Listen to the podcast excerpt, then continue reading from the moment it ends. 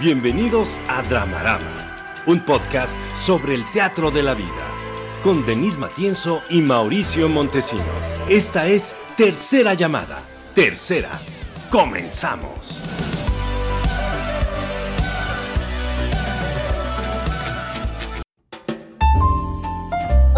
¡Aplausos! Bienvenidas, bienvenidos una vez más a Dramarama, un podcast de análisis de cultura, medios y audiencias. Las redes del programa son Dramarama MX en Facebook, Twitter e Instagram y el correo del programa es dramaramamx@gmail.com y porque la gente lo pidió, también ya tenemos TikTok, Dramarama MX Podcast. Ahora voy a presentar a las entelequias que hacen posible la magia técnica y poética de este programa. César Guidobro y Leonardo Ponce. ¡Aplausos! Y voy a presentar a la mujer que me acompaña cada noche de Dramarama para conversar, chorear y debatir ideas. Denise Matienzo. Hombre, gracias. Oye, escucho un poco de regreso de audio, a ver si nos ayuda César, pero no sé si es nuestro o. Yo no, fíjate, yo estoy muy bien. Ah, bueno, ahorita, ahorita a ver. Ahorita lo soluciona, echa los polvos mágicos celestiales. Que es un mago, entonces ahorita nos va a decir. Igual, igual y nada más eran mis nervios y estaba teniendo una regresión a los pasados lejanos del tiempo. No sé, algo así. Les paso mis redes. sigan mi página oficial en Facebook, Denis Matienzo Rubio. En LinkedIn estoy también como Denis Matienzo Rubio. Pueden encontrarme. Solo si tienen trabajo, amiguitos, porque luego, o sea, si no, pues no la van, no. Y fíjate, aquí a diferencia que como les decía antes de no les voy a aceptar de amiguis, no, pues aquí sí me pueden seguir porque es una fanpage en Facebook, entonces no tenemos que ser amiguis, me pueden seguir, es una fanpage. Y en Twitter estoy como arroba la Matienzo y en Instagram como denise.matienzo. Estoy como Denise, una N, una S, E al final, y Matienzo con Z. Y quiero hacer, por favor, una promoción, ya que estamos por aquí. Espero que esto se publique antes, lo lograremos, ¿verdad, Leonardo Ponce? Lo lograremos publicar antes de que esto pase, por favor. Pero para los que están en vivo, en Facebook, en Twitter Live o en YouTube Live, tenemos eh, de equinoccio, ceremonia de equinoccio, pues, ceremonia de primavera, equinoccio de primavera, el próximo 21 de marzo a las 7 y media de la noche en la Ciudad de México.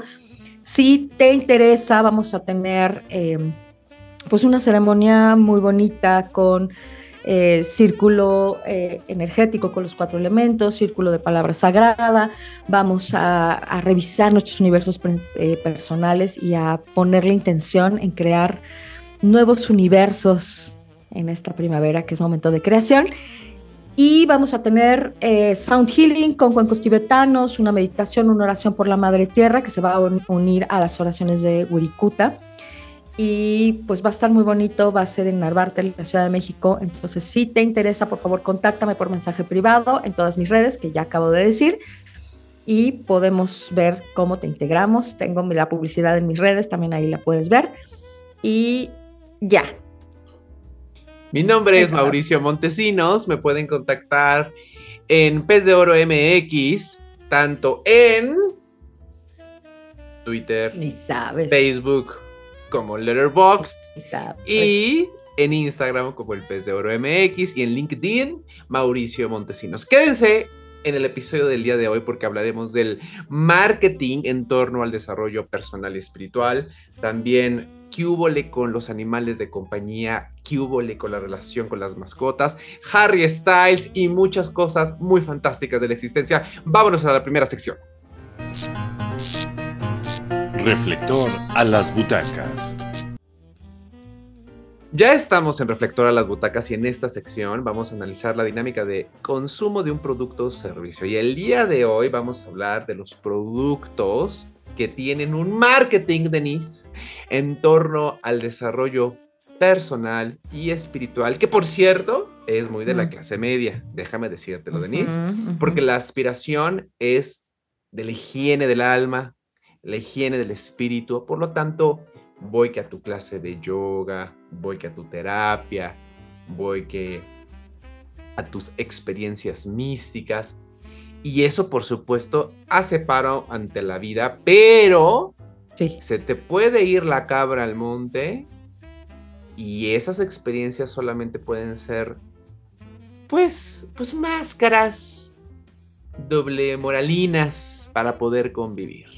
Denise Matienzo, tú que estás en el mundo terapéutico, dinos esa, esa, esa pequeña frontera en donde lo haces por un crecimiento personal genuino y en donde ya es chequen lo elevada de espíritu que estoy, chequen cómo mis chakras están totalmente alineados, chequen cómo ya limpié mucho karma y se convierte en un asunto de imagen. Pues a ver, o sea, es que, a ver, esto surgió, les voy a contar un poco porque eh, me, me dije yo, a ver, es que hay que hablar de esto. A que ver. agarro y que voy al súper, ¿no? Y entonces estaba yo buscando, pues igual, mi consumo así bien hipster. Y, en, y en, cerca de los productos que yo estaba buscando, que era cacao original. Sí, sí, sí, sí, está muy hipster. Sí, está muy hipster. La neta, Cacao en polvo. sí. así, Sí, sí, ya sí, sabes, ¿no? Ajá. Pero bueno, entonces, no, chocomil. A ver, por Dios, yo no voy a ir a No. comprar chocomil. O sea, ¿no? Ni choco Ubícate. 2000, ni choco 3000, ¿no? Entonces, entonces bueno, estoy Aunque en tu infancia lo consumiste. Claro, y lo amaba. ¿Sabes Ah, cuál, no, cuál no quería que me dieran? Porque no, o sea, no se disolvía El Milo. padre. No, el Milo de hecho no me gustaba por su sabor. Ok. Pero el que te voy a decir sí me gustaba el sabor, pero no me gustaba que no se disolvía bien. Calcetose. Ah, calcetose. Yo ya no recuerdo ese sabor. Sí. Amiguito, amiguita, si sabes a qué nos estamos refiriendo, si entiendes estas referencias, ya estás en la adultez y la pérdida de la juventud está muy cerca. Síguele, Denise. Sí. bueno, el calcetose, el Milo. O sea, de hecho, el Milo todavía existe o ya no existe. Híjoles, no te lo manejo. Yo tampoco. Y el Nesquik también está ri- rico. El, Nesquik, eso sí, todo. lo recuerdo.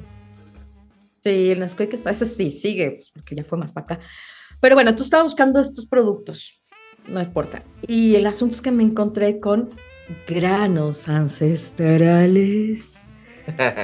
Y yo, qué cabrón, qué cabrón que sean granos ancestrales. O sí, sea- porque son de nuestros ancestros. Porque son, son ancestrales, son de los ancestros, güey. Pero en Sí. estricto sentido dices, güey, pues todo puede ser ancestral, güey. Bueno, o sea, no nada, todo. nada nació ayer, nada nació ayer, a menos que me digas, este producto sí no existía. No, no, no, no, no. El tiempo ayer", relativo, ¿no? Denise, y un iPhone no creo que sea ancestral. Pues pon, o sea, pon tú, pero si dices, güey, eh, quinoa ancestral, Ah, eso sí, eso sí. Eso sí. jitomate ancestral, Porque es de la tierra. Aguacate ancestral. Ajá. Pues no, pues sí. Pero es, o sea, la verdad es que tampoco no, es indiscutible. O sea, si es, pues es que sí, ¿no? ¿Cómo Es que negarlo? sí, pues que sí, o sea, no, no, no, no, no encuentro falla en su lógica, ¿no? Y te lo pusiste en el carrito. No, no me lo llevé, pero le tomé una foto y me carcajé en Instagram. Porque, porque al final el asunto del nombre tiene que ver con eh, a quién voy dirigido. O sea, le podrían haber puesto simplemente arroz, eh, no me acuerdo qué más tiene, creo que, creo que arroz eh, integral y arroz normal, algo así. Y ya, o sea, podía decir la descripción, pero no, granos ancestrales. Decía yo también que eh, decir eh, en, las, en ciertas publicaciones, posts, lo que sea que digas, que tiene orígenes ances- ancestrales, para nosotros el circuito hippie es exactamente lo mismo y da la misma reputación y base sólida que para los científicos decir con estudios avalados por la universidad tal. Es lo mismo, es lo mismo. En el, en el circuito hippiteca decir orígenes ancestrales ya te respalda. Es tu barrio te A respalda. huevo, huevo, Tu ancestro te respalda.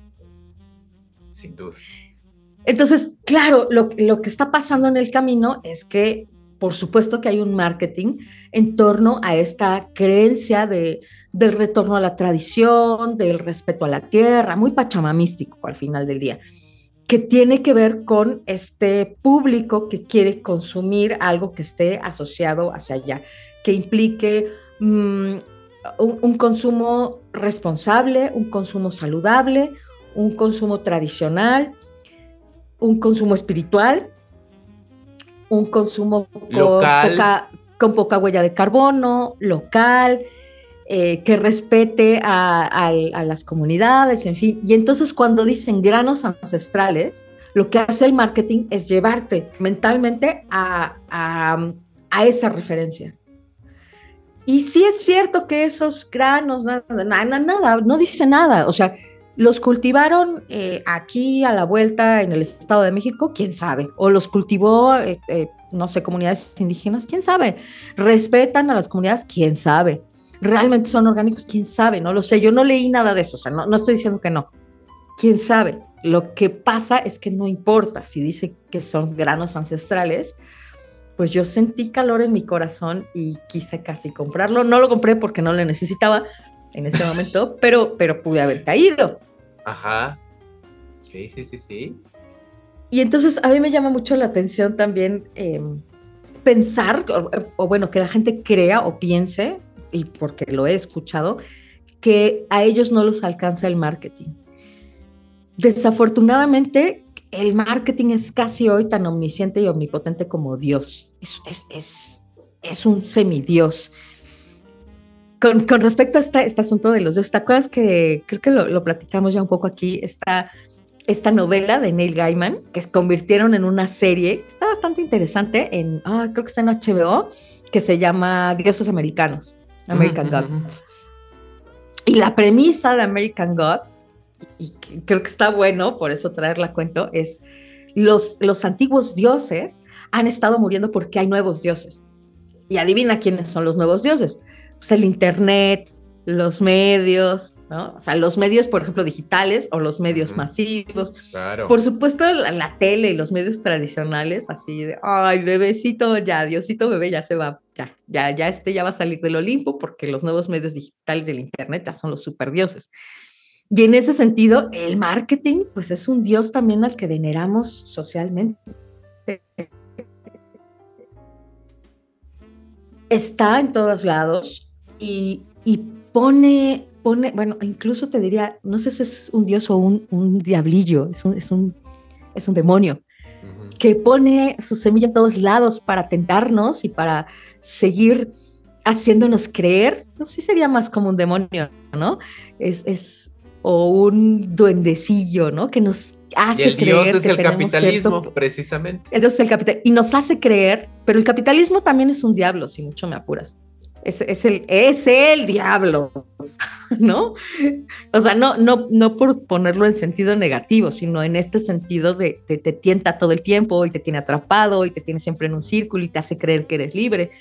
En ese sentido, ¿eh? no, no lo pongamos en sentido de bueno y malo, ¿no? Sino en, en la operación de, de dioses y demonios. Y el marketing es, es, su sirviente en todo caso. Entonces, si el, si el demonio o el dios es el capitalismo, pues el marketing es su sirviente. Y nos alcanza a todos. A mí me sorprende, te digo mucho, cuando, cuando creemos que hay alguien que se puede escapar y al final el marketing dice, no, sí te conozco, déjame te digo, tú entras en la categoría Claro. 580.240, que incluye comprar granos ancestrales, comprar boletos de conciertos que se llaman ceremonia. Además, ¿sabes? O sea, así, ir al Baidorá, a creer que estás en una comunidad mientras pagas una lana por acampar y eres un white chican. Tra, tra, tra, tra, tra. ¿Sí? ¿Sí eres tú? Ah, mira. Sí, sí, ya te tenía aquí en la lista. Bueno, pero si no te das cuenta, ese es un éxito del capitalismo, Denise. Es que, es que es, es que Si es, no eso te es das cuenta es, y tú genuinamente crees que estás al margen del problema, pues el problema ya te atrapó, sin Sí, duda alguna. totalmente. Fíjate que me decía, un día estábamos discutiendo, mi, mi primo está, yo espero que mi primo ya haya salido de esa ingenuidad, no voy a decir su nombre para no quemarlo, pero en ese momento tenía yo como 17 años cuando tuvimos esta discusión. Un primo muy querido y muy listo, o sea, para que no se, para que no, no se vaya a pensar, ay, es que está bien tonto. No, no, no, no, no, no, es, es muy listo, pero pues eso no significa que no caiga en las trampas del capitalismo y el marketing. Y entonces mi hermano y él se pusieron a platicar de, de la playera que él traía, no me acuerdo qué marca era, pero por decirte algo Abercrombie. O sea, tampoco es como que trajera Valenciaga, pues es una marca muy cara, una marca eh, pues de estas de, fast fashion. Y entonces le decía a él que él era único en su consumo. Y mi hermano, por supuesto, carcajeó. Además, mi hermano pues, se ha dedicado a la publicidad media vida. Entonces también le conoce los dientes afilados al marketing y a la publicidad. Entonces le dijo, ¿en serio tú crees que eres que tu consumo es único y que esa playera te hace único? Sí, por supuesto, porque yo entonces en mi unicidad, yo este, elijo mi look y no sé qué, mi hermano se carcajeó de él y le dijo, tú y los otros millones más que compraron la misma playera en todo el mundo. ¿Por qué crees que eres único? No, no, no, no, no, pero yo eh, encuentro la libertad ahí. Y, claro, mi hermano se carcajeó por horas y yo más. Pero el asunto es que, por supuesto, a su edad era lógico, por eso te digo, yo no creo que él piense eso ahorita, ya está un poco más mofletudo y entonces yo creo que ya no piensa eso. Pero en su momento era claro, en, en la ingenuidad y en la inocencia que tienes todavía a esa edad, crees que tu consumo te hace único, crees que comprar un iPhone te hace único como a miles de millones de personas. Y tu playera como a miles de millones de personas. Incluso tus tenis Valenciaga como a miles de millones de personas. Y, o sea, y, ya nos estamos yendo a un consumo más chiquito porque obviamente el precio es, es mucho más prohibitivo para muchas clases sociales y para muchos millones de personas pero al final son consumos masivos. Toda esta producción está dedicada, ya habíamos platicado con el, consumo de ropa, está destinada y orientada a los consumos masivos, porque solo así puede sobrevivir. O lo otro son los productos de lujo, donde entonces produzco menos productos, o sea, menos producto tal cual, menos, menos serie, porque los puedo dar un mayor precio. Y entonces eso de exclusividad. Pero la exclusividad también es, es, una, falacia, es una ilusión, es una, completa fantasía, porque a menos de que de verdad, de verdad, de verdad estés en el 2% de la población del mundo y que te generen, por ejemplo, una pieza de joyería única, es decir, se generó una pieza que compraste solamente tú y te llevaste a tu casa, entonces hay exclusividad y unicidad. Pero si se produjeron 15, ya no eres único. Y si se produjeron 35 y si se produjeron 35 mil millones, pues ya no eres único. Que, que, insisto, la mayor parte de la producción eh, va para allá, ¿no? Crear de manera artesanal y única es cada vez menos común. Ahora, está el consumo artesanal, que tú sabes que también soy muy, muy, muy de allá. Muy, yo soy muy de esas. Yo lo sé, Denise. Muy, mira, ahorita no, ahorita no traigo mi. Pero pareciera, pareciera que tiene la influencia de la artesanía. Este, este producido en serie de una marca de fast fashion internacional. Pero la, la cosa es cómo el marketing te hace creer que tienes ese consumo cuando te dice granos ancestrales. O sea, si yo voy, por ejemplo, mañana a una comunidad pequeña y ahí compro mi huipil, cosa que se ha pasado y pasará este, ajá, o, mi tejido o lo que sea, porque tengo mi bolsita de la artesanía y toda la cosa. Confirmo. Confirmo. Aquí he lucido algunas de mis artesanías, todo. Y aretes, me han visto aretes y todo, joyería, toda la cosa. Entonces, puedo estar segura de que es ancestral, pues sí, porque pues has pasado de generaciones en generaciones, se ha enseñado esta artesanía, puedo estar segura de que el producto es único, porque aun cuando se produzcan varios, como cada uno fue hecho a mano, cada producto es único, incluso aunque se hiciera con el mismo diseño. Puedo estar segura que es un consumo local, porque pues, se lo compré directamente al artesano, puedo estar segura que beneficia a la comunidad pero solo en esos consumos puedes estar, y a veces ni eso, ¿eh? porque también hay, hay algunos trucos en eso.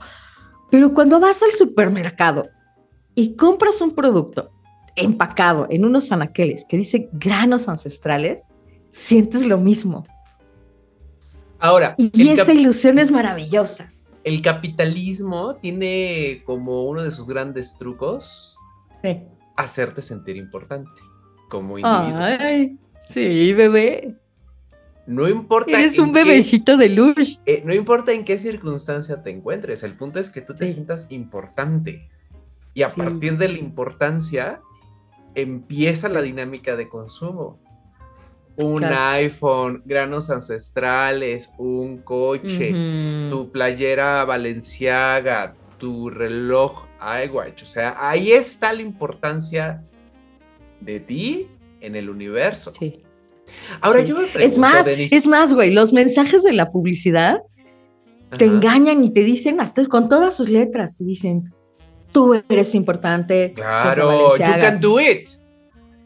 Eh, Te lo mereces. Compra Prada. Claro, ¿no? claro. Y, y ahí va ese pendejo. Ay, sí es cierto, güey. Soy un bebé de luz. Porque ahora, si no tuviéramos el capitalismo, ¿qué nos quedaría en este momento, Denis? También, o sea, velo por el otro lado del universo. Yo sé que tú eres muy de odio el capitalismo, pero a No, ver, vamos. ya no lo vamos, odio. va- ya no lo odio, ya no lo soy odio. parte del sistema, de hecho. Compraré espérate. granos ancestrales, No, pero soy soy- parte del sistema. Claro que sí. ¿Sabes por qué ya no lo odio? Porque yo no guardo odio en mi corazón, güey. Todo lo de la tierra, todo lo humano, nada humano me es ajeno, todo lo integro. imagínate, tú imagínate ahora sin el Ajá. capitalismo, sin esta sensación de soy importante, sin esta percepción de lo merezco, ¿qué nos Sí. queda? Oye, me, me mandó un meme mi amigo Héctor. Te mandó un, Saludos. un saludo porque luego nos, nos oye Héctor Caldelas, besotote, no sé si nos está escuchando. Me mandó un meme muy bonito porque decía, no me acuerdo, a palabras más, palabras menos, pero nos es más fácil imaginar el apocalipsis que imaginar el fin del capitalismo. Y yo, toma. Sí, sí, Y dije, "¿Y sí, por dos, y sí, o sea, nos es más fácil imaginar más Max claro. y la supervivencia así que el fin del capitalismo. Es que te estoy Pero- diciendo que nos quedaría. Por eso, pero lo que pasa es que tenemos, tenemos una creencia falsa, creo. Ahí hay una falacia interna que nos hemos creído todos y que probablemente el propio capitalismo nos ha inoculado. que- O el capitalismo o la barbarie. Y no es cierto, no es el capitalismo o la barbarie. Debería de haber otra manera alternativa, que no es la barbarie, pues, que no es, no podemos regresar a donde estábamos.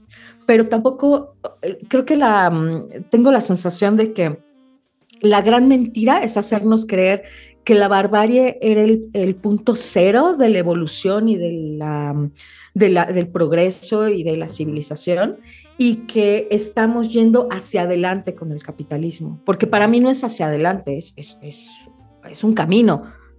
No es adelante ni atrás ni nada, es un camino. Y, y esto porque nos han hecho creer también que, em, que esto, hay, hay corrientes filosóficas, pues, ¿no? Que, que, que dicen esto, no nos vamos a meter allá para no ponernos tan claveles, pero hay em, posturas históricas que dicen, justo, eh, históricas filosóficas que dicen, no es cierto que en realidad la historia va avanzando.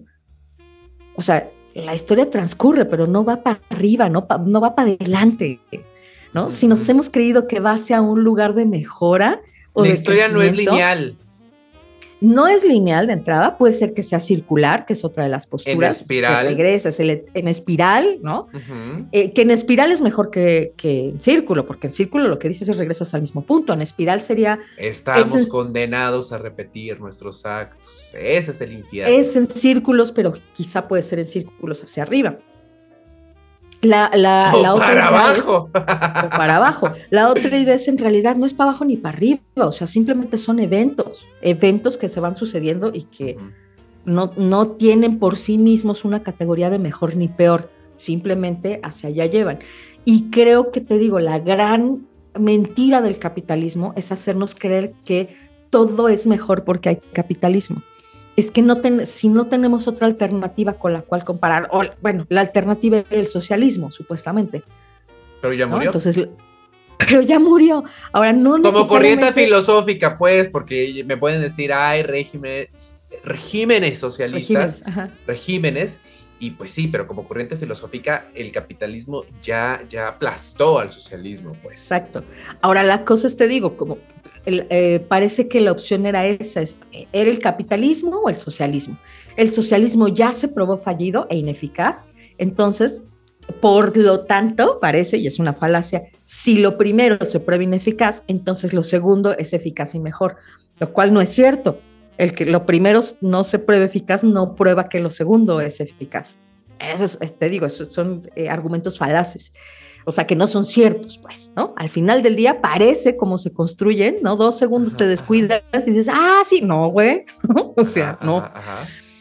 Y entonces nos hacen creer que el capitalismo nos lleva a la mejora continua y al progreso y a la civilización y parece que no tiene side effects, ¿no? O sea, efectos secundarios. La cosa es que el capitalismo ultranza y el nivel neoliberalismo nos ha metido en un montón de problemas que no hemos sabido solucionar, porque todo sistema trae aparejado pros y contras. Y, pues así es, la, la democracia también, ¿eh? Ahora, para cerrar la sección, yo tengo una enorme curiosidad. Anda. Sí te compraste tus granos ancestrales. No, no, no, es, es, mejor. ¿A, qué sabrá? ¿A qué sabrán esos granos ancestrales? A tradición, a la tierra, a Gaia, a la Pachamama. Por lo menos al lodo, a lo que sigue, César. Sígueme para más consejo.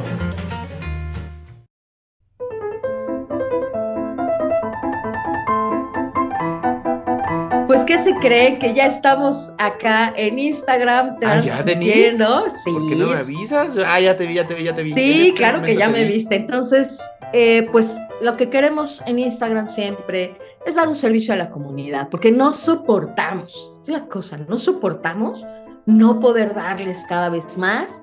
Entonces ya les damos souvenir, sí, ya les damos consejos, ya les damos nuestros grandes, grandísimos pensamientos bien preciosos, ¿no?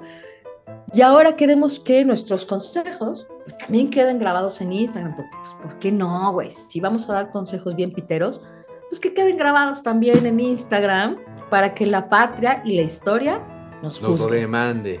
¿Qué piensas tú? Pues sí, Denis, para recordarnos de muchas cosas horribles, ¿Muchas cosas muy acertadas.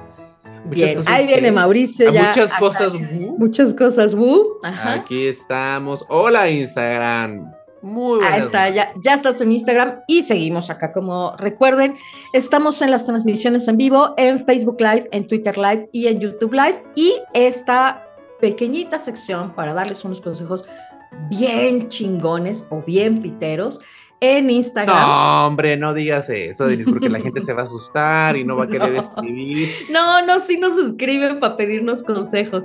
Entonces, pues pueden pedir su consejo y acá en Instagram, obviamente, les vamos a decir lo que venga de nuestro bueno, ronco pecho. Recordemos, si tú quieres un consejo chingón o pitero, dependiendo de cómo nos haya ido en el día, Dramarama MX en todas las redes sociales y gmail.com Entonces voy a proceder a leer, Denis Matienzo. Por favor. Hola, no digan mi nombre. Soy mujer. ¿Soy Me mujer, dice? Sí, soy mujer, pero no digan mi nombre. ¿Ok? Ok. Me gusta la novia de mi mejor amigo. Ella trabaja en el negocio de mis papás igual que yo. Y como que no le desagrado. Pero sí me da culpa bajársela a mi amigo. Neta lo quiero mucho. O sea, el amigo la anda pretendiendo. Quiero creer. ¿No, Denise? A ver, ¿cómo? A ver, otra vez, otra vez. Me gusta la novia de mi mejor amigo. Ay, perdón, yo la cagué. Ya, ya son. Ya, ya andan, ya andan. El amigo y la chava andan. Me gusta la novia de mi mejor amigo. Ella trabaja en el negocio de mis papás. Trabaja en el negocio de mis papás, yo también trabajo ahí, ok. Ajá, y como que no le desagrado, pero sí me da culpa bajársela a mi amigo. Pero lo quiero mucho. ¡Qué nervios! Beso de tres, beso de tres, beso de tres, beso de tres. Fíjate que yo sí te recomendaría un beso de tres, pero el gran asunto, el gran asunto es que el beso de tres no cumple lo que promete. Ay. Es decir, acabas, acabas, acabas, a empezar a romper fantasía. No, pues sí, porque acabas, acabas besando narices. No, porque pues te turnas. No, no, no, no, no, como que te turnas, o sea, el pues beso de tres, el beso de tres, yo quiero sentir dos bocas aparte de la mía. ¿O no estoy entendiendo el concepto de beso de tres? O sea, sí, pero pues te alternas, o sea, no es como de eh, los tres, no, o sea, como que tantito de un lado, tantito del otro y así, comparte. Yo te recomiendo un beso de tres, Denise. Ok, entonces tú sigues la idea de beso de tres. Aunque, aunque, déjame decirte que no cumple lo que promete. Vas a besar por la nariz. Bueno, pero la piel es piel, ¿no, Denise? La piel es la piel. O sea, si sabes tocar la nariz, puede ser una experiencia orgásmica. Denise. Ajá. Oye, estamos muy, muy acá esta noche, Denise. Orgasmos a partir de tocamientos de la nariz. Denise, tu consejo. Pues mira, ay, yo, o sea, yo también apoyo el beso de tres. Y yo lo que creo es que. Ajá. Ay, este, pues. Tienes que sondear. Tienes que sondear. Ajá. Si el, si el beso de tres se da. Sí. Vamos bien. Ajá. Bien. Vamos bien, porque a lo mejor puede, puede haber ya una cosa más interesante más adelante. Si en el beso de ah. tres hay incomodidad, yo creo que tienes que echarte para atrás. Hay muchas mujeres en el mundo, no tienes que estar precisamente con ella. O sea, de verdad, hay muchas personas muy, muy chidas, muy interesantes que te pueden hacer sentir muchas cosas increíbles en la vida y no tiene que ser la novia. Pero luego el amor es terco, ¿eh, Denise? Luego el amor es ah, No sé, yo también lo van así justifican sus puterías, güey. Luego ya también es, güey, llégale, güey, allá hay más, güey. No sé. bueno, nos cuentas cómo te pone el beso de tres. Insisto, no cumple lo que promete. Gracias Instagram por vernos. Nos vemos la siguiente semana. Cuídense mucho. Bye. Bye. Esto es Escena 1. Ay, voy yo, Denise Matienzo. No, voy yo, creo. Ajá, ya nadie sabe porque ya estamos en todo. Bueno, en escena 1, ¿qué hacemos? Lo que hacemos es debrayar a partir de algún estímulo de la cultura, lo que sea que en algún momento nos haya. ¿Por qué me estoy jaloneando aquí mi no delicioso chipiturco precioso de la vida. Entonces, queremos un estímulo de la cultura para ayudarnos a debrayar. Y en esta ocasión, a partir de un post que vi yo en Instagram, lo vi reposteado, de hecho, en la cuenta de Carla Sodi, que le mando un saludote, una efetera muy importante y organizadora de muchos cursos de EFT y de reimpronta matricial, que como sabrán son las técnicas que yo uso para el acompañamiento terapéutico. Entonces, Beshotote a Carla Sodi, ahí lo vi reposteado, pero viene de otra cuenta y Mauricio nos va a decir ahorita de qué cuenta y qué es lo que dice este post para que a partir de ahí pues nos tiremos a debrayar y vamos a, ya vamos a ponernos peores, ¿eh? no bueno de a tiro hoy venimos, es un venimos bien acá. Es un grupo público que se llama Descodificación Cuántica, entonces Denise, lo voy a leer, ¿verdad? Por Señor productor, ¿ok? Venga. Eh, José Pero que lo leas con voz de Paco Stanley. José no, José Nadie sabe quién es Paco Stanley ya. Bueno, léelo con voz de Paul Stanley. no, creo que tampoco. Bueno, en fin. Dice así: son mascotas los animales que viven en casas con humanos. Son animales de producción cuando viven en granjas. Son animales a secas cuando viven en su entorno natural. Se llama mascota a un animal que depende y se alimenta de un humano a cambio de algún tipo de contraprestación a nivel emocional. Los animales de compañía no existen en la naturaleza. Cuando a las mascotas se les consideran parte de la familia humana, se está incluyendo a la mascota como parte de una familia simbólica, ya que al ser un miembro de diferentes especies se autoexcluye como posibilidad real integral de una familia humana. Tómale. Y mira que yo nunca he tenido mascotas, pero está llevadito, ¿eh? Para el inconsciente, que no diferencia entre especies, todo puede funcionar, sin embargo, como una familia simbólica. Razón por la cual si vivimos solos, y tenemos cinco perros, por ejemplo, corremos el riesgo de pertenecer a una familia canina, valorando por igual las distinciones entre especies. Tampoco se convive con un amigo porque los animales tienen sus propios códigos biológicos territoriales para relacionarse con el entorno.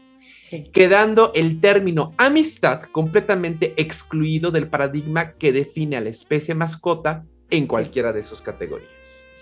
Los humanos se necesitan todos entre sí de forma irremediable y cuando a través de las máscaras del ego incurren en vacíos con respecto a esta premisa fundamental, ya que históricamente los humanos se matan entre sí, se crean carencias de todos los tipos.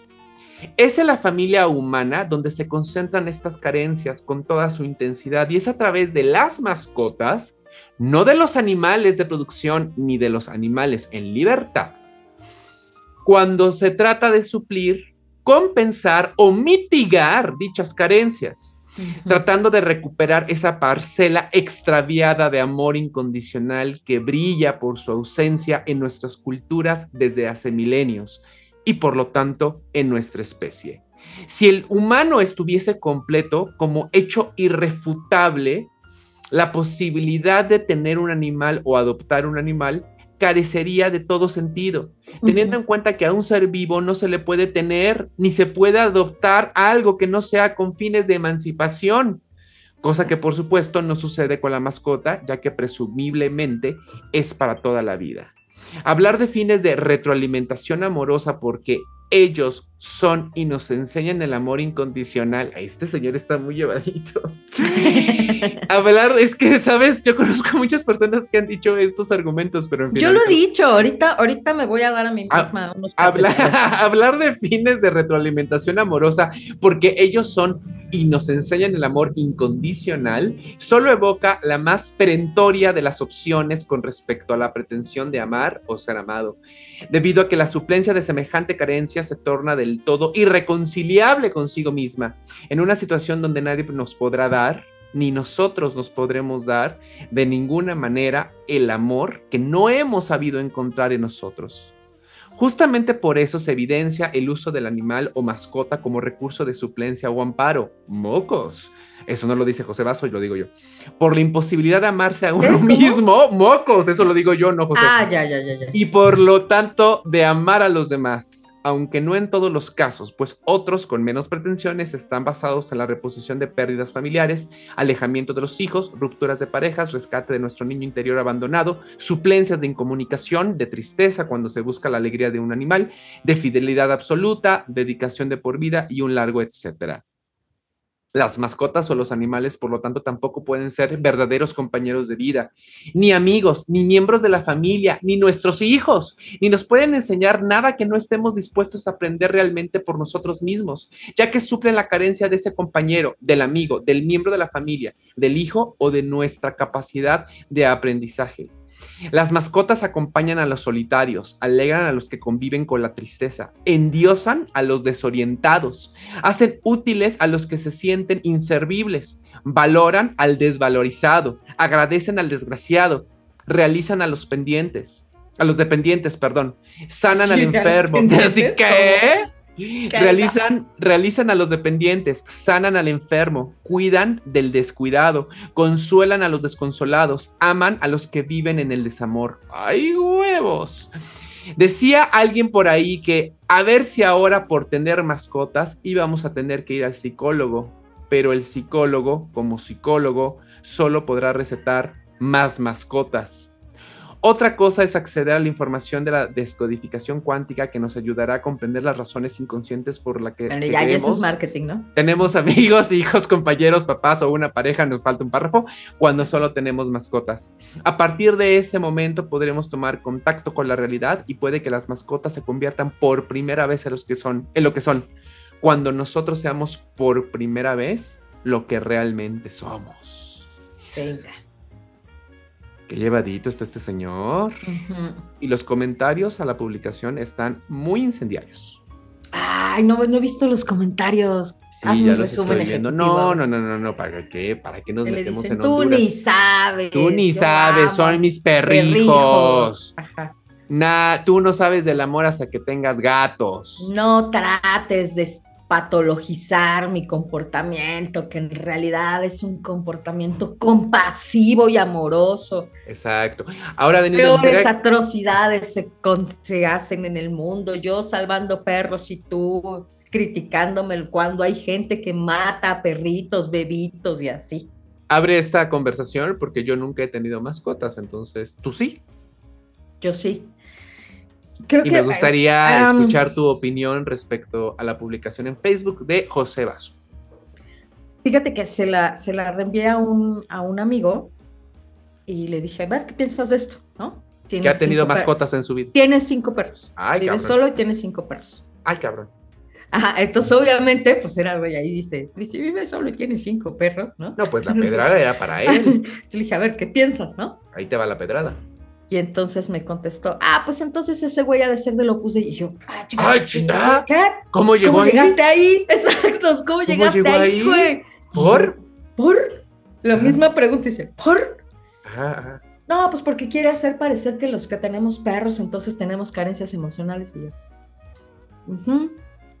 Pues todos tenemos, ¿no? O sea, pues, sí, de hecho todos los seres humanos. O sea, pues pues lo está hablando desde un lugar de, como psicoanalítico, ¿no? Psicoterapéutico, pues al final es, no está partiendo de que la gente que tiene mascotas tiene más carencias emocionales que el resto de seres humanos. Lo que está diciendo es la particularidad de los que tienen mascotas es que suplen con las mascotas las carencias emocionales. Si estuviéramos hablando de los adictos, pues entonces diría, la particularidad de los adictos es que suplen sus carencias emocionales con drogas o sea, creo, creo que ese es el asunto. Nunca está diciendo que no tengan carencias emocionales los otros seres o que solo las tengan los que tienen mascotas, o que sean peores los que tienen mascotas, o que sea una sustitución peor que las otras. Eso nunca está diciendo. Por eso me llamó la atención lo que él me dijo, ¿no? Y le dije, no, a ver, agarra el pedo, no va por ahí, el asunto es cómo simbolizas a, a estos seres, ¿no? Y entonces me dice, no, pero yo rescato mascotas porque yo creo que eso es mejor que eh, las atrocidades justo, ¿no? Que hacen las personas en el mundo. Y yo, bueno, pues sí, pero eso es una falacia. O sea, claro, es mejor reciclar ropa que matar bebés. O sea, sí, pero es que no nos vamos a meter en ese dilema, ¿no? O sea, no, pues sí, es mejor cuidar a tu mamá que matar eh, animales en la casa. O sea, sí, pero, güey, ese no es el dilema, ¿no? entonces, esa, esa comparación resulta banal, pues, ¿no? Resulta inútil. es, es mejor tener mascotas que maltratar mascotas.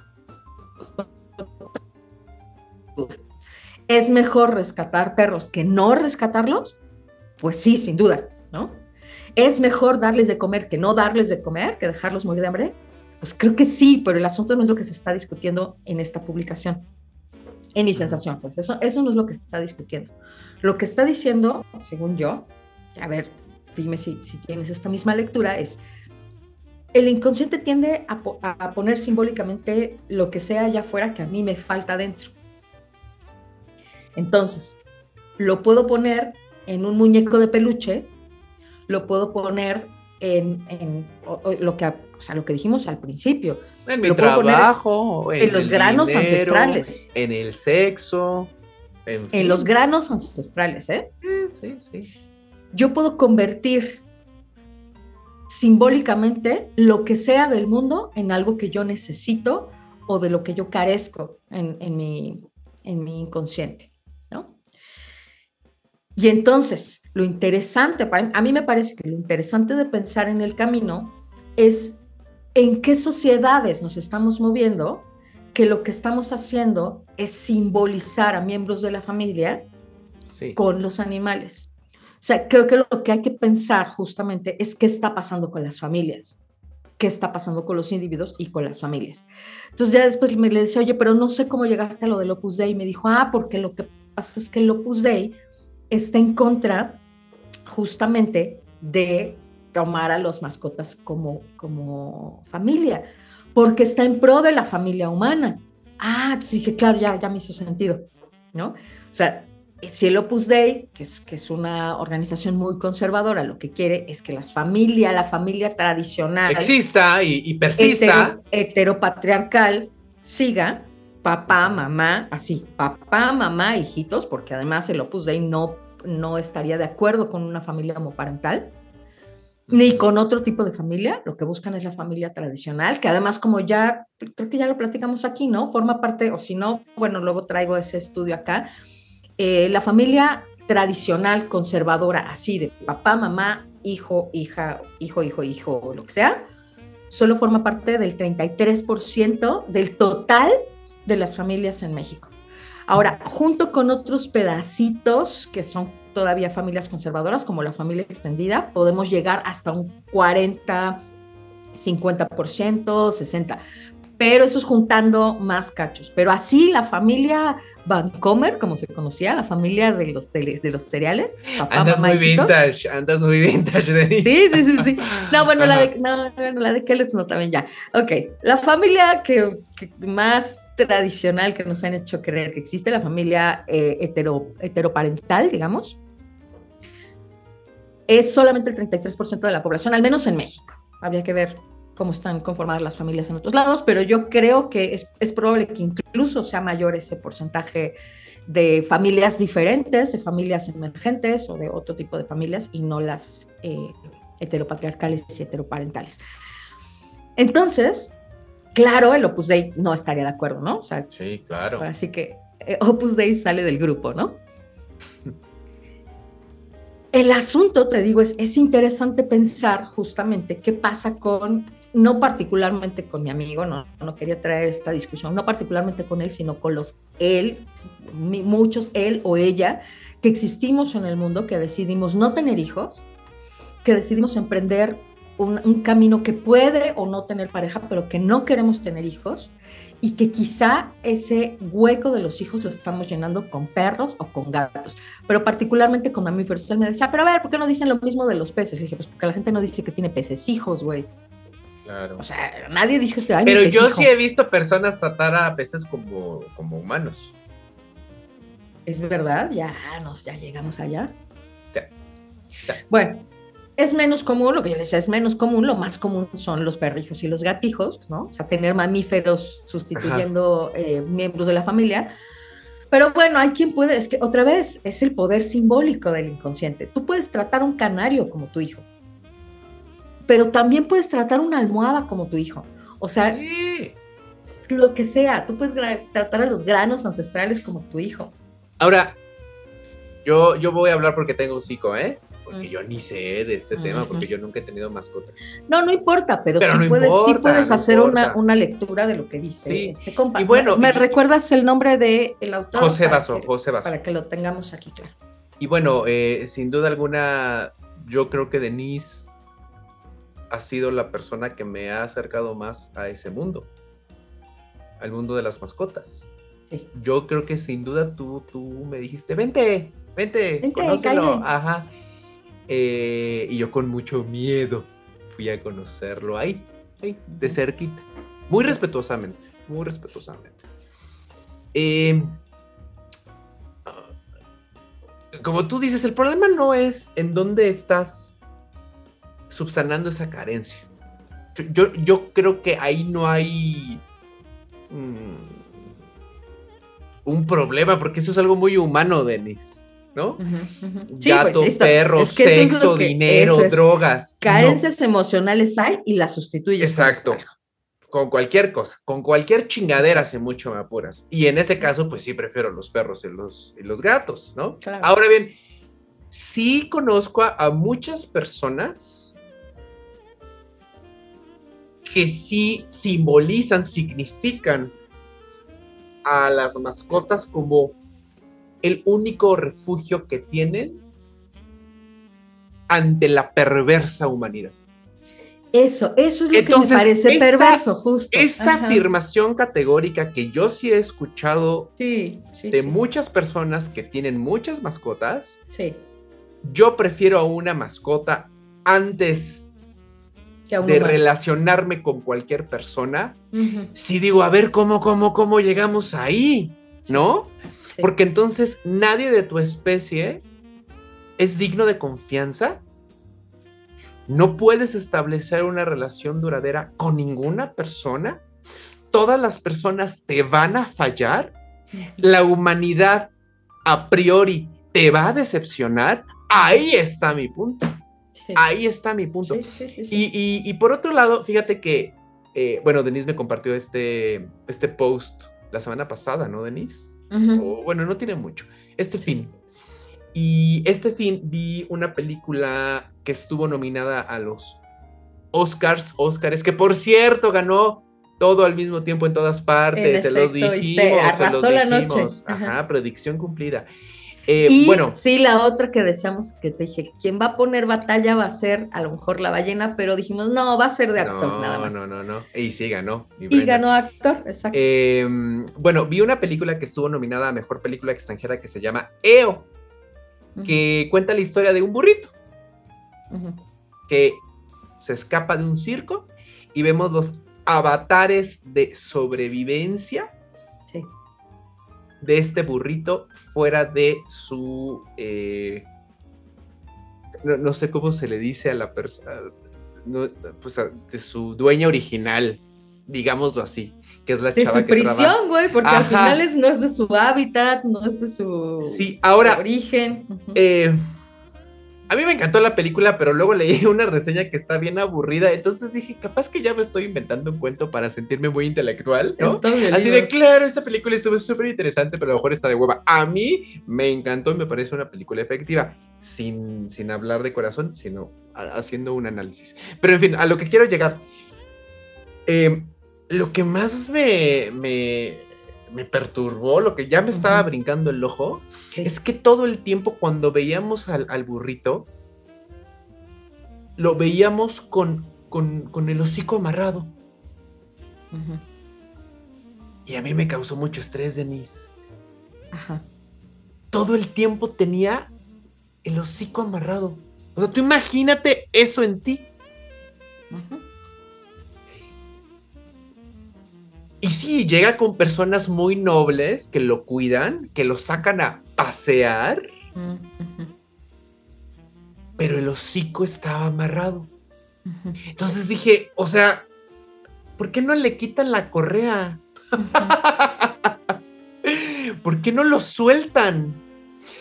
Y, sí me pareció un poco perverso la relación que tenían estas personas bondadosas con el burro, porque también se topa con personas súper culeras que lo maltratan, ¿no?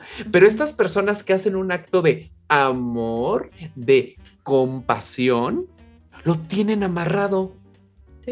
Como personas que ahorita están sacando a su perrito con una correa.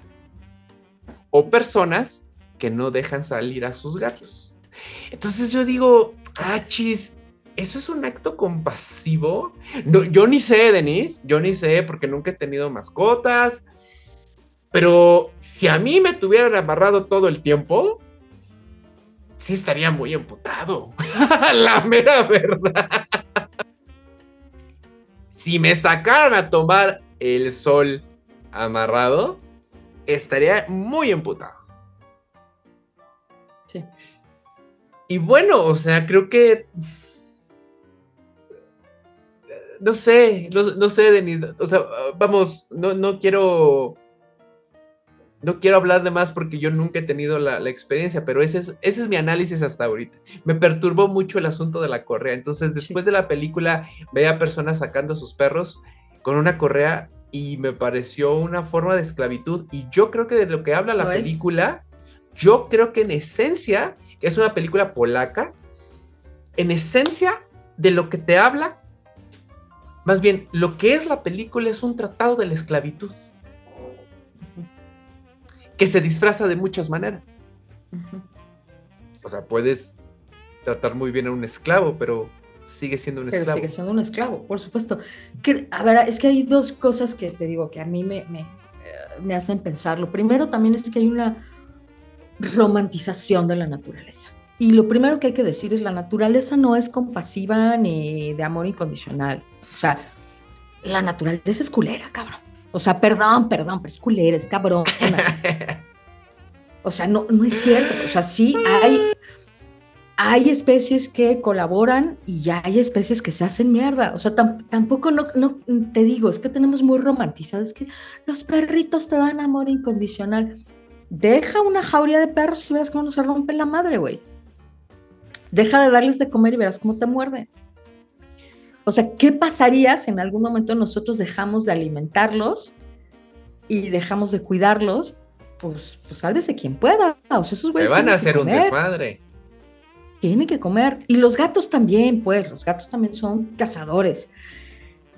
Y no, es cierto, pues, que tienen una naturaleza compasiva los animales, ¿eh? O sea, también eso hay que saberlo en la convivencia con los animales. Eso nos lo hemos inventado en el camino para Les asignamos otra vez, que eso es lo que está poniendo este güey sobre la mesa. Cuando nosotros les asignamos simbólicamente el valor del amor incondicional y que, les, y que ponemos en ellos esa, esa función y, y esa ese lugar, ¿no? O sea, ese, digamos que es el satisfactor de esa necesidad para nosotros nos estamos un poco mintiendo, porque los animales no nos aman incondicionalmente, nos aman a cambio de algo, porque eso es lo que dice él empezando el artículo, nos, nos aman o nos toleran. Los animales de compañía. A cambio de una retribución. ¿Cuál es esa retribución que tenemos unos de otros? Bueno, nosotros nos sentimos, lo que dice ahí, cuidados, acompañados, menos solos, útiles, tal. ¿Y ellos qué obtienen a cambio? Pues un techo fijo, estable, comida, eh, cuidados. Eh, cuidados, calor, ¿no? Entonces, pues dices, bueno, pues mira, sí me ponen una correa, pero me dan de comer diario.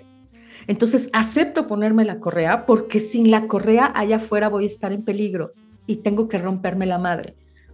Pues órale, está bien, ponme la correa y ponme el bozal.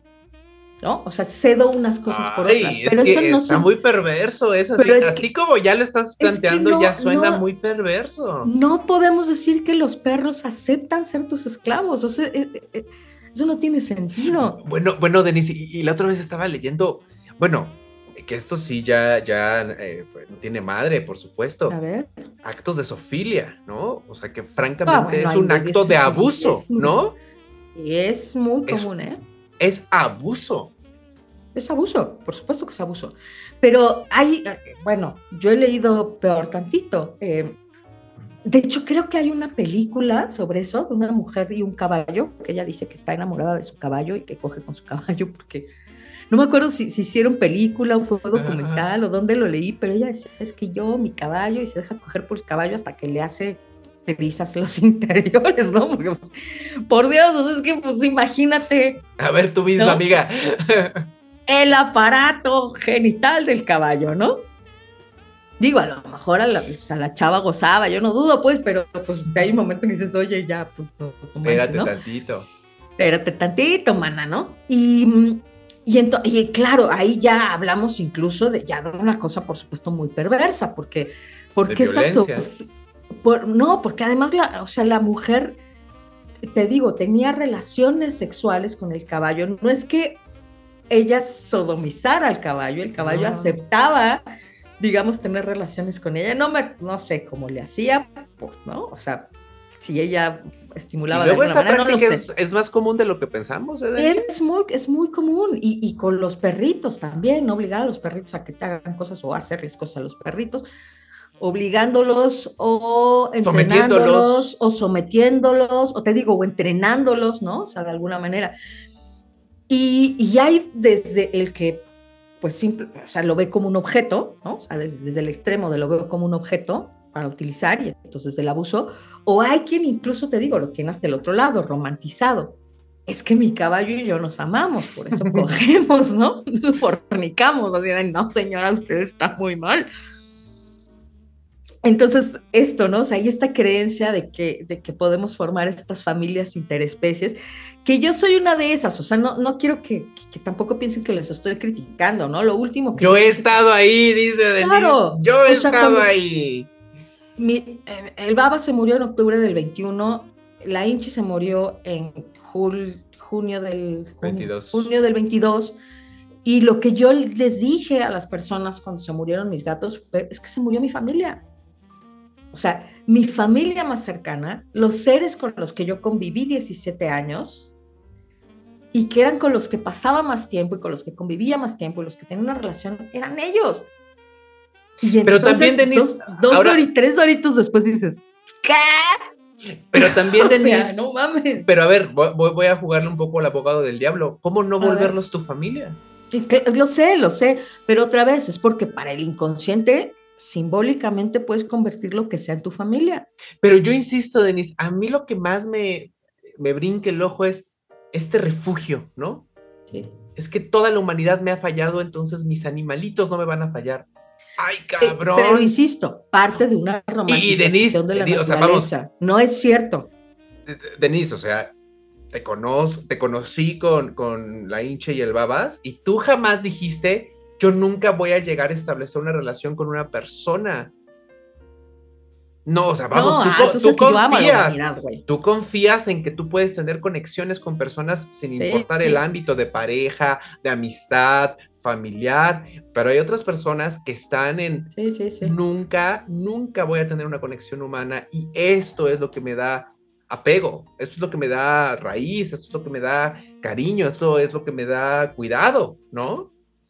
Y digo, ah, te cae, pues como, como sociedad, ahí sí, como dice José Vaso, hemos fallado y también hay mucha tristeza en el mundo, Denise, lo platicamos a finales del año pasado, tenemos que, que sacar esta tristeza y el capitalismo que dice, compra granos ancestrales y siéntete único. o tú que tienes mascotas, compra este juguete y ahí vas. Y si te apendejas y tú dices, bueno, ahorita no pienso en la tristeza, hay cosas más padres, porque ¿para qué me meto en esos terrenos? Y hay que echar la vida para adelante. Y pues sí, tenemos una, una sociedad después del confinamiento en donde, donde la tristeza está debajo de la alfombra, pero, pero ya se empieza a notar, ¿eh, Denise? Ya se empieza a notar, más que nunca después del confinamiento. Sí. Ese, ese creo que es, eh, te digo, parte de, de, dos premisas que son falsas. La primera, la romantización de la naturaleza.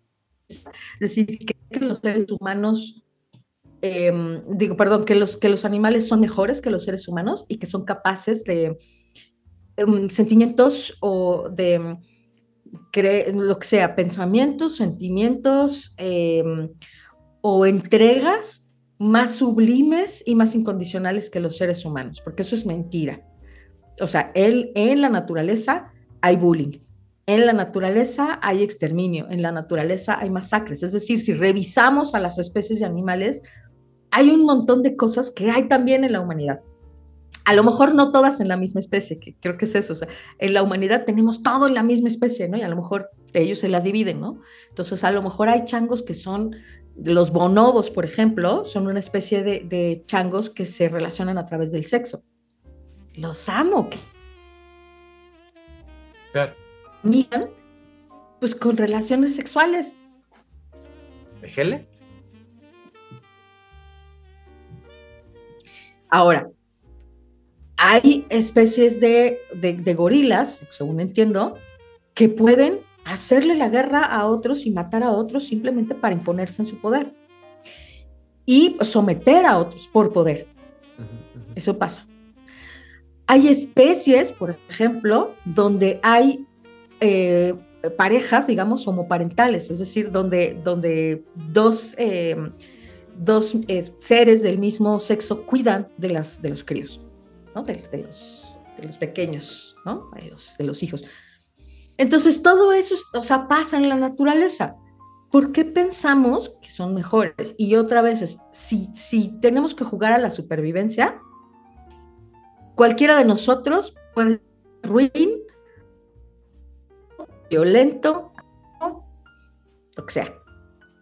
También los perros, también los gatos, también los hurones, también los canarios, también, o sea, todos, ¿no?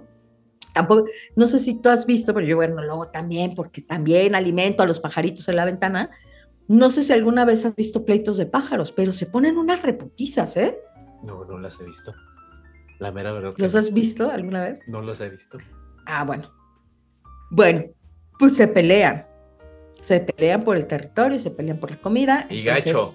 O sea, sí, esto pasa. Ajá. Esa es, te digo, esa es una. Creer que los, animales son mejores que los seres humanos, porque los seres humanos, segunda premisa, somos una porquería y no tenemos redención. Y todo porquería, todo por lo tanto, además, relacionarme con seres no humanos. Creo que mi conexión falló tantito ahí, pero, Pero ya ¿me te estás tenemos otra vez. Ya te tenemos Ay, otra vez. Sí. jus- justo teníamos este dilema al principio sí, sí, sí, sí, sí, sí, porque de- ahí, ahí, ahí, ahí- de, la los- social. Sí, Es- pero ya, ya, según yo ya te veo bien, Denise. Según yo ya. pero creo que ya se estabilizó, Sí, sí, como que Hijos, tuviste un momento mano. en donde no mucho. jijiji, jaja, pero, pero termina tu idea, termina tu idea. Creo que ya te. Ya te friseaste un poco. Bueno, mientras que regresa Denise, eh, y ya para ir concluyendo la, la sección, creo que también eh, otro de los, de los temas que me pone este artículo de José Vaso, que eh, lo pueden encontrar en Facebook, es el asunto de. mira, ya te fuiste. Ya te fuiste, Denise Matienzo. Pero ya regresarás. Que Aquí las estoy, personas. aquí- pero Aquí, está, aquí está, aquí estoy, está. estoy en audio nada más. Ahorita Sí. regreso. Eh, ya lo que les estaba comentando a las personas que nos están viendo y escuchando, Denise, es que ya para ir concluyendo, de mi parte estaría la idea de las personas, y mira quién te lo dice, Denise, tú sabes muy bien que soy una persona generalmente más ermitaña. Eh, las personas estamos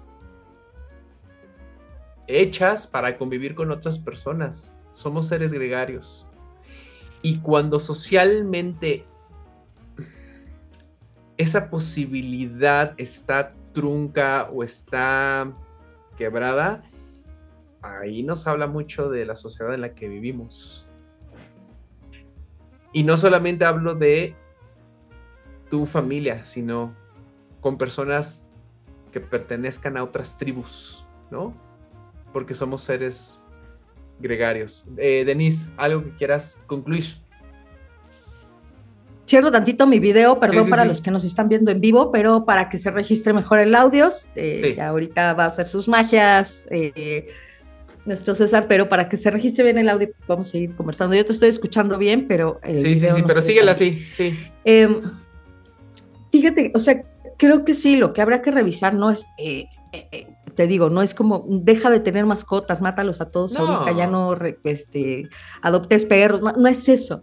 O sea, creo que lo que sí hay que revisar, y para mí eso fue importante cuando lo leí, te digo, es que cómo estoy simbolizando lo que estoy simbolizando en las mascotas Claro. creo que como dices y dices muy bien, es si yo estoy tomando como familia a mis perros, ¿por qué creo que mis perros son mi familia? Porque mis perros no son mi familia. Yo vengo de una familia de origen y es de especie humana. Pues, ¿qué pasó con Entonces lo que tengo que Esa mirar es, qué está pasando. Entonces, Claro, exacto. claro. ¿Qué hubo? ¿Qué pasa con mi familia? ¿No? Mi familia está rota. Yo tengo los lazos rotos con mi familia. ¿Por qué mi familia es decepcionante y, y- y los perros son decepcionantes? Entonces, si hay que revisar, o sea, perdón, ¿no? Bueno, no y nada más ahí que hay otras pues es que es preguntas, mejor Denise. tener perros que familia. Tengo, no tengo amigos, tengo, no tengo pareja. Eh, Vamos, porque también lo- las mascotas están fungiendo como, como esos roles, Exacto. ¿no? Claro, que eso es lo que dice él también. No pueden ser tus amistades, no pueden ser tus hermanos, pueden ser tus compañeros, no, no pueden ser, porque esos son roles que tienen los seres humanos. Pueden ser otra cosa, pero si les está, está simbolizando estos roles que debería de tener la gente, la gente, o sea, lo- los seres de tu misma especie, Sí. ahí hay un asunto que ver, ahí hay un asunto que mirar. No para patologizar, porque yo, tú sabes que además yo, yo estoy más bien en la postura y, y- y mi acompañamiento terapéutico va más orientado hacia allá, de, de partir de, digamos, de la situación problemática, desagradable o no aceptable, para sentirte más pleno en la vida y más liberado, y no para patologizar. Ujú. Y incluso de- la, la- ahora el- la atención al trauma, la- las nuevas eh, visiones sobre la atención al trauma, justamente lo que dicen es no patologicemos, porque eso es muy fácil, decir, ah, estás mal, tienes una patología. O sea, a ver, no partas de la patología, no es, esto te digo que fue la primera lectura de mi amigo y lo entiendo, porque probablemente ha escuchado esto una, y- una y otra vez de personas que le... Que le que quizá lo critican Sí. por tener muchos perros. Porque además también a la gente, miran, o sea, ya sabemos que la gata flora, ¿eh? O sea, nada les acomoda, todo les molesta. Y también ahí sí digo, ay, ¿sabes qué? Que te valga, te van a criticar por todo, adopta perros, ¿qué te importa? Eh, o sea, ah, no es desde ahí, ¿no? Entonces sí entiendo que la, que la sensación haya sido, estoy harto de esta crítica de que hacen por tener muchos perros. Ahora, cinco perros, o sea, cinco perros, ¿no? Yo he visto gente que, que parece que colecciona animales. Sí, sí, sí. O sea, conocí a, un chico que tenía creo que 18 gatos. Y yo digo, no, es que ya, o sea, ya eso sí, es, un, es una locura. Y entonces se vuelven como un refugio animal que, que, bueno, yo para mí ya sería otra cosa. Si quieres hacer algo en serio, entonces por... Pero que no sea tu casa porque no tienes las instalaciones para hacerlo, oye. Ajá, entonces bueno, pon un refugio de, de veras. La cosa es que muchas personas lo que acaban haciendo es volviéndose acumuladores de animales. Hay una serie de, justo hay una serie que se llama Acumuladores compulsivos y hay otra que es Acumuladores de animales. Ay, no, no, no, no, no, no. Entonces es que imagínate eso, y claro, lo que ha pasado justamente cuando encuentran eh, las casas de estas personas o cuando logran rescatarlas o cuando se mueren estas personas, es que es una inmundicia, porque hay un, hay un momento que ya no te da tiempo y no te da la vida para limpiar todas las heces fecales, todos los meados, todos los desperdicios que hacen, todas las bolas de pelo, las vomitadas, en fin, todo. Ya no hay manera de sostenerlo, te digo, a menos de que te, te pongas serio y hagas un refugio de animales. Pero la cosa es, te digo, eh, hay em, quizá eh, también en el tener animales y cuántos tienes y cómo los tienes, hay em, mejores y peores condiciones, pero yo no lo trataría desde la patologización, es decir, de, estás mal por tener animales o estás bien por no tenerlos. Creo que no es desde ahí, sino el, el asunto es complejizar. Es, ¿Cuál es el valor simbólico que tú le das a esos animales? Y entonces ah, desde ahí miramos, ¿no? ¿Qué, qué está faltando o, qué lugar que tendrían que cumplir los seres humanos están supliendo. Quizá no, pues no, ¿sabes qué? A mí me encantan las personas, tengo muchos amigos, tengo pareja, tengo familia, y estos perros son unos seres que cuido en mi casa. Ah, ah pues a toda madre. Bueno, y lo que dices, ya estás muy deconstruido, si confías más, Claro, pero si confías más en tus perros que los seres humanos, y si crees que, tu única familia son los perros, o los gatos, o los gatos, me da igual, los canarios, me da igual, los peces, me da igual. Hay algo que revisar ahí, no desde la patología, sino desde el lugar simbólico nuevamente, para complejizarlo y para entender qué está pasando. Porque en efecto no puedes vivir sin la interacción humana y no, no es deseable y, me parece que pues, lo deseable sería tener una, una conexión más sana con otros seres humanos. Y porque al final también lo que, lo que yo he visto, y no sé si te ha pasado con algunas personas que, que se ponen en el plan de que los, de que los seres no humanos son mejores, te digo, de esta incluso romantización de la naturaleza, es que acaban, acaban en el desprecio por la humanidad. Y si tú sientes desprecio por la humanidad, si tu pensamiento es, es sentir y pensar que la humanidad deseable, te vas a comportar de esa manera. Porque, porque al final, yo no diría que somos lo que pensamos, pero los pensamientos nos llevan a conductas que acaban definiendo cómo nos relacionamos con el mundo. Entonces, si tengo más compasión y más entendimiento y más empatía y más respeto por los animales que otros seres humanos, eso pienso, pues eso se convierte en comportamientos y tampoco está chido. Porque entonces sí diría, vete a vivir con tus perros al monte, salte de la sociedad. Salte porque entonces te conviertes en un elemento nocivo para la sociedad. Con esta conclusión. es que me parece que hay mucha, hay mucha complejidad ahí, pero vamos a cerrar con eso. Con esta conclusión nos vamos a la siguiente sección. Lleve la playera, la pluma, la taza, lleve el souvenir. Ya estamos en el souvenir y en esta sección recomendamos algo porque podemos y porque queremos. Denise, échale tú. Ah, ya se fue Denise Matienzo. No, ya, ya está. A ver, a ver qué pasa, ¿eh? Bueno, échale tu souvenir para que el internet no nos haga la chacalada. Venga, venga. Ay, güey, no, no basta que le digamos internet, comporta. Dioses del internet. invoquemos a los dioses del internet. Ahora, dioses del internet. Vengan a mí, por favor, les rindo este tributo de de un besotote al tributo ah. al dios del Internet. Eh, yo lo que quiero recomendar son cursos en Coursera em, y en, te dije, en edX. Ahora, ¿cuáles cursos particularmente? Son los cursos de eh, diseño eh, web o de diseño de código. Hay un montón de cursos en Coursera y en edX relacionados con esto.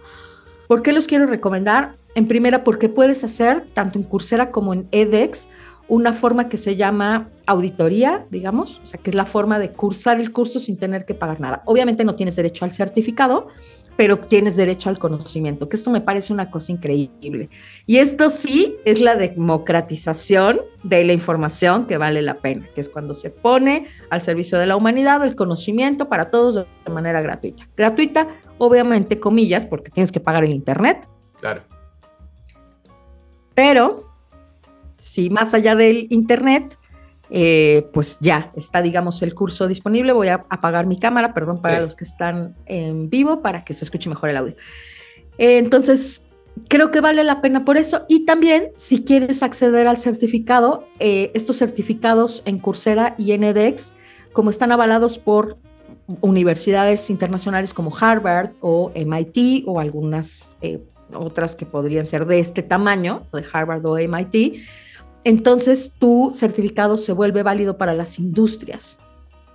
Y eso es muy valioso porque te puede conseguir rápidamente un empleo.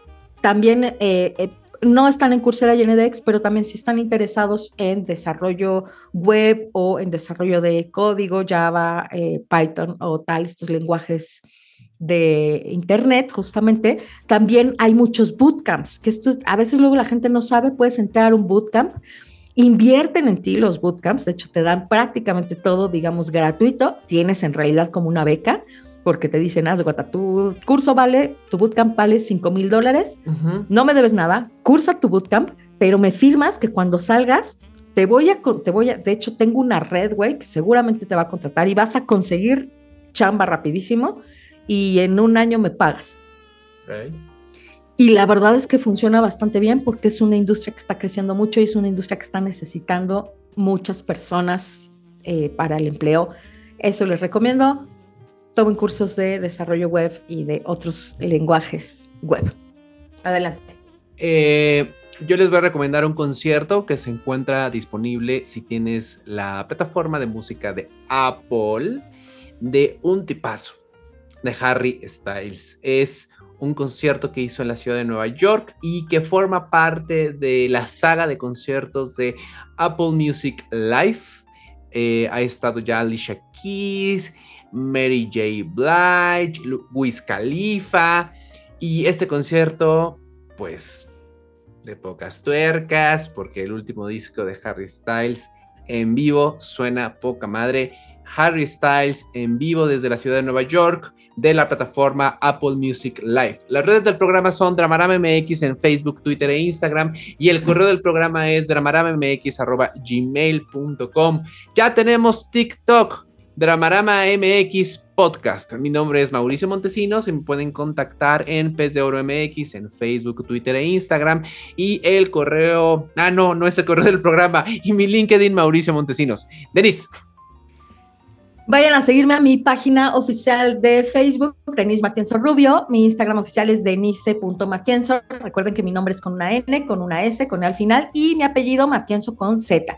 Eh, LinkedIn estoy como Denise Matienzo Rubio también y en Twitter como arroba la Matienzo. Le mandamos un saludo a Marce, que nos saludó por ahí, a Gina, a Mayra Martínez, que también nos mandó unos saludos y también le mandamos saludos, ya no pudimos en Instagram, pero nos saludó por ahí em, eh, Miriam, creo que se llama Miriam Mir Moreno, era, y no sé si era Miriam o qué era, y también em, Miguel Cámara, les mandamos unos saludos porque ahí en vivo.